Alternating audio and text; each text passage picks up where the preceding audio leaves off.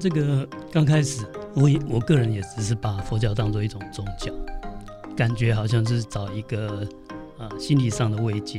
那后来我发现，我们在生活当中，我们在生命当中，真的有所谓的生老病死这种我们没有办法去掌握的这些哦，懂了啊、呃，这些又悲苦恼。嗯，那刚好那个释迦牟尼佛，他事实上就是。教大家离苦得乐，就离开痛苦得到快乐。嗯，啊，所以哎哎，这样好像蛮好的哦。刚开始出发点说这些忧悲苦恼自己也没办法掌握。嗯，哎，有一个宗教告诉我们一个有一个 有一个成就者告诉我们，哎，这忧忧悲苦恼可以解决。嗯，哎，我想，哎，不错哦，可以解决。那可以解决。嗯、呃，而且他告诉我们，还可以得到这所谓的就近永恒的快乐。他们在佛教的名相叫涅槃，涅槃，极尽涅槃，永恒的快乐，就近永恒的快乐。他的道理就是是说，这样，只要把我们生命中可以带给我们苦恼的所有的因素都去除掉，都断除掉，这是烦恼嘛？对，都断除掉以后，剩下的是什么？就没有苦了，没苦，剩下的是什么？快乐，就是快乐。而且是就近永恒的快乐，它呃跟我们世间上的这种享乐、这种感官的刺激这种不一样啊。我们世间的这种快乐是有快乐没有错，但是它背后啊相对要付出代价，而且可能是用痛苦去换的。嗯，没错啊。比如说我们要吃一顿美食，很好啊，吃美食很享受啊，但你可能要付钱，但是你要付钱。或者你要你要去工作，你要去赚钱，你才吃得起这个。嗯，而而且吃的时候是不错啊，吃久了也会腻，嗯，甚至你如果吃太多，还会撑，还会撑，还会苦。哎，没错没错啊，所以 这种快乐就是不一样的。嗯，哦，就就好像是你想象一个世界，没有不存在着任何的烦恼、痛苦，任何的。嗯，这种不好的，所有的忧悲苦恼都没有，全部没有，那剩下什么？剩下快乐。哇，这个是我们这个现在这个世界的人没有办法想象的。是的，是的，你完全没办法在那样的一个状态去，对，在那种状态下，你连烦恼这个词都不存在，都不存在，你完全不知道什么是，你没有烦恼的概念。是，哇，这个是一个是，所以原来大家都认为说，释迦牟尼佛好像太消极，都讲苦，嘿。啊，他讲告诉我们有什么三苦啊、八苦啊、生老病死苦这些。那我们仔细去探究，其实他是在讲让我们怎么样学幸福快乐，这才是他真的要讲。对，但是他又不，他从负向表列，他又不能直接从追求快乐去，嗯，去描述。他就反过来，反过来先把有什么烦恼就一个一个断，一个一个断。是的，因为他从快乐去追求，我们会误解。我们我们我们习惯的快乐，感官的啊什么刺激的。呃金钱啊性欲啊这种快乐，我们会从这个角度，因为我们这么多的生命过程，我们已经习惯对。习惯在这个状态，嗯，所以我们可能就是哦，就是所谓的这种欲乐啊，就是感官刺激啦，哈，各种情欲上的快乐，从这个。啊，那如果我们深深深去探究，里面是要付出苦的代价，没错没错，嗨，所以。呃，就是我我刚开始也不懂，我觉得为什么这世界明明就有快乐，为什么只讲苦？嗯，我才发现哦，他讲的快乐的层次是不一样的。啊，只要我们把所有的呃忧悲苦恼全部断除，啊，那剩下的就是所谓的极尽涅槃啊，这种快乐。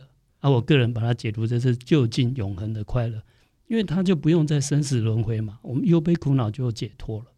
啊，不管是我们证小乘的阿罗汉，或者是圆觉佛啊，或者是我们大乘的大菩萨或成佛，哎，他们就基本上就没有忧悲苦恼了。哦哦，那那现在大家能理解，因为我觉得人是一个蛮有趣的动物。我就就算你是一个多么消极、多么呃对生活没有热忱的人，都都会有一种想要自己更好的一种。呃，我也不知道为什么，人就是有一种这种感觉，就是当你可能在，嗯、呃，可能比如说像像我年轻人好了，躺在床上一整天，尽管我知道说啊，今天是休假，我今天可以好好放松，但内内内内在都会有一个声音告诉自己说，现在不是一个很充实，这这不够，我想要更好，我要精进，是，所以这这一种一个想要让自己得到最终的永恒的快乐，然后去修行，去获得更好的自己，去断除自己的烦恼，这个东西我觉得是每一个人内心深处都会想要去追寻，而且是与生俱来的。对，很有。所以这个就是我们在经论讲的所谓的觉性或佛性。嗯，啊，所以关关于这一点，我们才说从这个量子物理的角度来看，啊，我我们都会有，都都会有内在的这一种很深层的这种能力。嗯，那这个所以从量子物理里看来看的话，就是这种就是我们每个人都可以成佛的。啊，哦，的原因，它的原因、理由也是他的能力。嗯。啊，这很有趣，会很奇怪，就是说，呃，一个人他无尽的挥霍，无尽的放纵，无尽的让贪欲侵蚀他自己，是他都会觉得他永远没办法觉得这个状态是舒服自在的。是的，是的，反而是可能今天你在极度的嗯这种状态之后平息下来，然后回到一个最纯粹、最正常的状态之后，你会有一种。放松，心境平衡，然后觉得非常的平和，对，非常的清静啊，那个就是其实我们内心都会追求那个，对，只是嗯、啊，只是要有适当的一个机缘来引导。哦啊，所以呃，这个所谓一个三千大千世界，一个一个一个呃佛国净土啊，那呃这个成就者，这个教主佛陀啊，他就是在教着引导众生这样。嗯，而且这其实都是要靠众生自己自己觉悟，他就他就是一个引导，嗯，他就是一个提醒。这个就让我想到我之前看的一个心理学，然后他就说，这个心理学他其实也在讲说，呃，人都是烦恼，呃，人所有的烦恼，就说人的所有烦恼都来自于人际关系。然后像这种烦恼呢，呃，这个。他是了解的人，他必须是从他自己自身出发，他想要了断除这些烦恼，他正视这些东西是他的烦恼，才有办法解决。他就举例说：“你把牛牵到水边，要不要喝水，还是他的决定。就是你把它安在水里，他也不会，他也不会喝。对，他不愿意喝的时候，他你安在水里，他也不喝。对，没错。所以是最重要的是那个自己愿不愿意去。”去觉悟、觉悟、觉醒、理解、产生信心，信心才能够提醒我们内在，把我们内在的觉性，嗯啊，内内在的悟性给发挥出来。哦，是。那这样子这样说，有没有机会？可能不知道我的几百世之后，可能法师是我那个时候的在 那个佛。对对对，那有没有可能？其实，其实这个很有趣的哈，在经论上讲哈。嗯我们这种因缘也很特别，嗯，啊，他有时候也会，呃，互为师长，互为师生，互为父母儿女，也就是说不一定哈，说不定过去是你还是在教我，我在教法师啊，这很难讲哦，这很难讲，嗯，啊，只是每一次你碰到的因缘状况不一样。那那有没有有没有？因为因为释迦牟尼他之前是一个王子，他代表他以前是人嘛。那他他有他之前的那些记忆嘛？就是他在好几，因为他是好几世嘛，他他有他那些好几世的记忆那些的嘛？有，他有。呃，我们在佛教的这个呃经典的分类，有一类叫做本生经啊，本本来的本啊，生是生命的生，过去式就是释迦牟尼佛过去式他自己修行的一个历程。嗯，嗯他他用故事的方式告诉大家，这很有趣。对，他过去式呢很精彩，他当过人，修行人，他还当过外道仙人，他也甚至他很多时是当过畜生道。仙人是天人吗？嗯，仙人就是在印度来讲，就是呃他们在山山野山野里面修行的人啊，那种对啊。啊就是类似我们修仙的，我们像道家修仙的那一种，在印度也有这一种哦。对，好，然后也当过呃，过去也当过国王，也当过这个王子，当过贵族，然后描述最多的，他当过很多的畜生道，他曾经当过鹿群的鹿王。啊，然后他曾曾经是一一个大禹，大禹大金鱼，大金鱼，对，他曾经当象群的象王，他都是王啊，呃，他有当王，也有当不是王，他都有。哦，他各式各样的角色都有，嗯，也当过小鸟，嗯，啊，各式各样的。啊，所以他在六道里面啊都有啊，然后在他在六道里面怎么修行，嗯啊，这是很精彩的这个本生经的故事。哦，这个之后应该好好听一下。哎，好，有机会我们再跟大家分享。是是是是呃，如果呃有兴趣哈，那个每一个故事哈，其实都可以把它编成话话剧啦，或者是剧本 来拍电影，嗯、或者是啊、呃、舞台剧啦，是，是都是很精彩的。啊、呃，有一有一部分都已经被拍成呃电影，甚至还有演歌仔戏。哦，啊，像最有名的就是那个九色鹿的故事。嗯。然后他那个鹿，他是鹿王，有一世释迦牟尼佛是鹿王，嗯嗯。啊，那这他这个鹿很特别，它有九个颜色在它的皮毛，哦，那九色鹿，比彩虹还多哎，哎对，那彩虹七彩它是九九个颜色，那这个九个颜色哈，结果呃里面就发生很多事情，嗯。啊，像有一次啊，就是他在那个树林里面，他带着鹿群都在树林里面，啊，结果呢，呃有一个。有一个人哈，就不小心掉在那个树林里面的湖泊，嗯，就溺水，没错，差点淹死啊！他这个鹿王看到了以后，赶快去救他，啊，就把他从水里面这样拖出来，叼出来，就救他一命啊！然后那个人很感谢啊，说啊，谢谢你救我的生命，啊，嗯，不知道怎么报答你。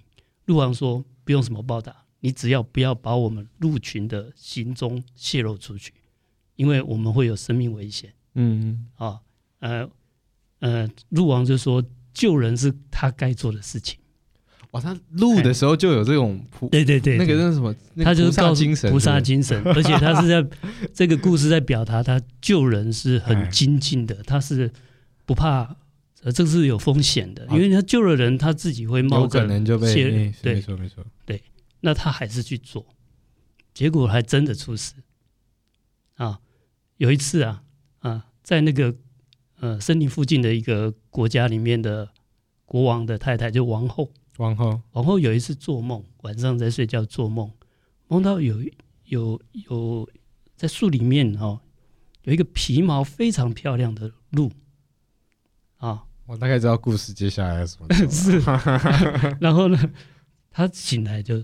很想要这个鹿皮当做他的那个坏啊，鹿皮当做他的那个 那个被褥，哎，好，然后他就跟国王说，啊，呃，他还煽动国王，他说，我我我一定要有，一定要拿到这个呃这种美丽的鹿皮，如果没有拿到哈，我睡不安稳，我可能会生病，我可能活不下去。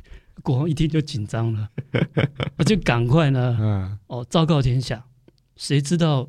呃，在树里面有这种九个颜色皮毛的鹿。啊，如果有人知道的话，通报给这个呃这个所谓的这个国王贵族啊，那么通报回来的话有赏金，嗯。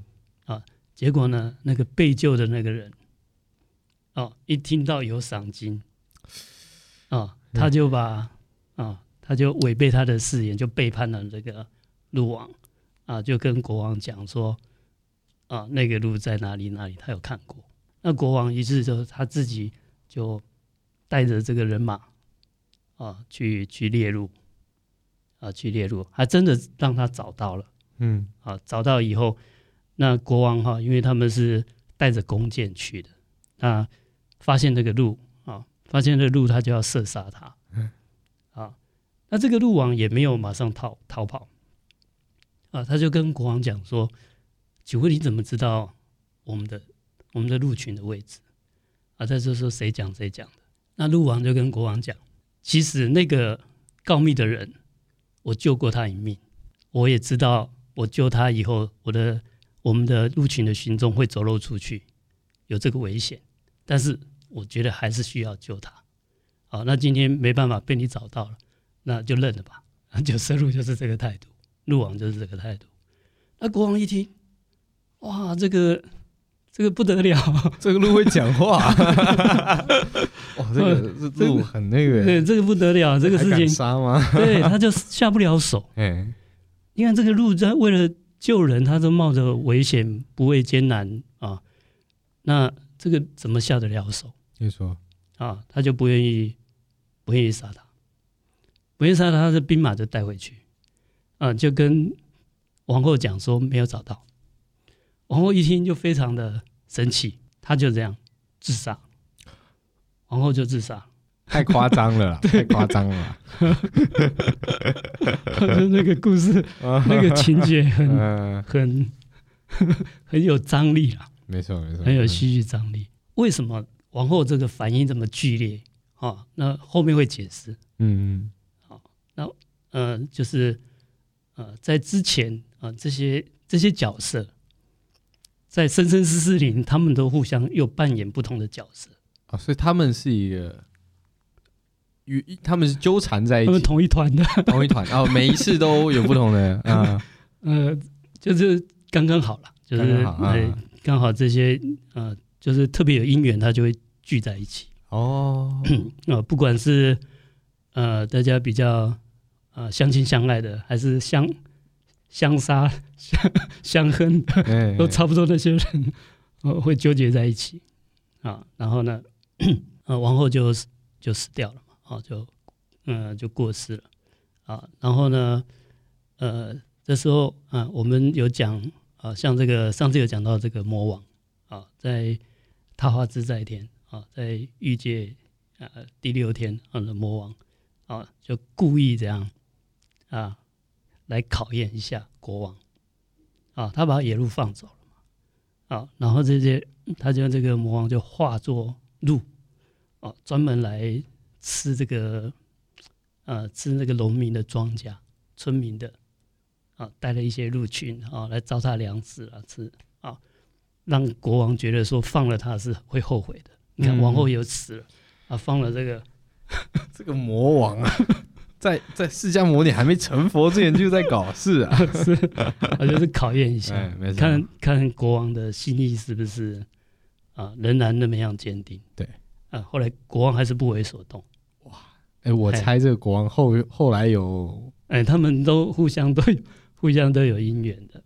嗯，这个国王后来没有没有成，就是什么这个变成天人啊，或者变成某某尊菩萨吗？没有。呃呃，这个故事这面没有特没有特别讲啊，这个国王后面哈、啊嗯、有提到，就是说那个告密的人，哎啊告告密的人就是我们在佛教经论里面很有名的反派角色啊，叫提婆达多啊，他生生世世都是在害佛哦，所以那个溺水的人也是，哎，那个溺水的人生生世世都都是一个我们叫做专有名叫逆增上缘。嗯，都是在考验佛陀哦，啊，就出很多种状况来故意害他的啊，然后，呃，佛陀还说他就是生生世都是他的老师，害他的人哦，他说他生生世就是他的老师，啊，都用反面的让反面的方式让他成长。那所以您提到就是说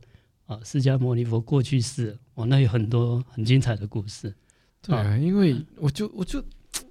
因为我我我我会冒出这个想法是这样子，他在几世前，比如说那个国王，后来可能也转世了嘛，是的，呃，可能到释迦牟尼成佛了，这个国王还是一个人，然后这时候这个国王可能就那个人可能就开始修行，那个国王变成这一世开始修行，然后哎去找 这个释迦牟尼佛是学习，然后这释迦牟尼就说当初呢。你在某一世救了我，啊，对对对，你没有杀我，感觉这种事情就蛮有趣的，发生的话蛮有趣的。是佛教本身故事很多这样子的情节，嗯，啊，像呃那个国王的这个兵马到树林的时候，有一只小鸟，赶快去通知啊这个。呃，这个鹿王好，就是释迦牟尼佛的前身嘛。对，那只小鸟就是他的这一世成他成佛这一世的侍者，叫阿难尊者。呃，生生世世彼此都有互相因缘关系，哦、互相、嗯、互相帮助的，相亲相爱的，相杀相恨的。